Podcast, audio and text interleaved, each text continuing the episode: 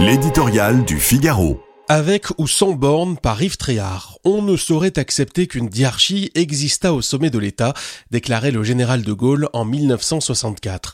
C'est entendu sous la Ve République, le président est le seul maître à bord du couple exécutif. Il n'est pourtant pas rare qu'un premier ministre ambitieux tente de jouer sa propre partition.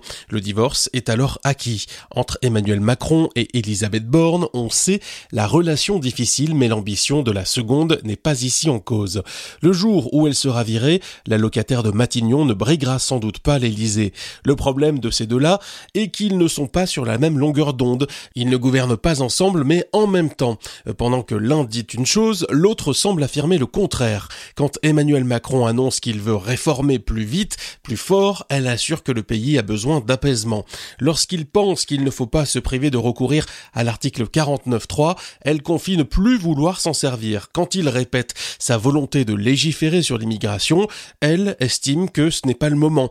La dernière fausse note est toute récente. Alors qu'il souhaite observer une pause sur le front des normes environnementales, elle fait de la planification écologique sa priorité. Certes, la nomination d'Elisabeth Borne à Matignon n'était pas le premier choix d'Emmanuel Macron. À cette femme réputée de gauche et au style sobre, il préférait un profil plus à droite et enjoué que son entourage lui a néanmoins déconseillé. N'empêche, cette cacophonie traduit surtout une improvisation permanente que l'absence de majorité absolue à l'Assemblée nationale n'explique qu'en partie. Elle est le fruit d'un défaut de ligne politique claire. Réélu sans véritable programme, Emmanuel Macron a confié, un an plus tard, une feuille de route en forme de catalogue à sa première ministre, avec l'objectif de tout lancer en 100 jours. Avec ou sans borne, le défi paraît impossible à relever, car si elle n'a pas la solution pour y parvenir, est-elle pour autant le problème?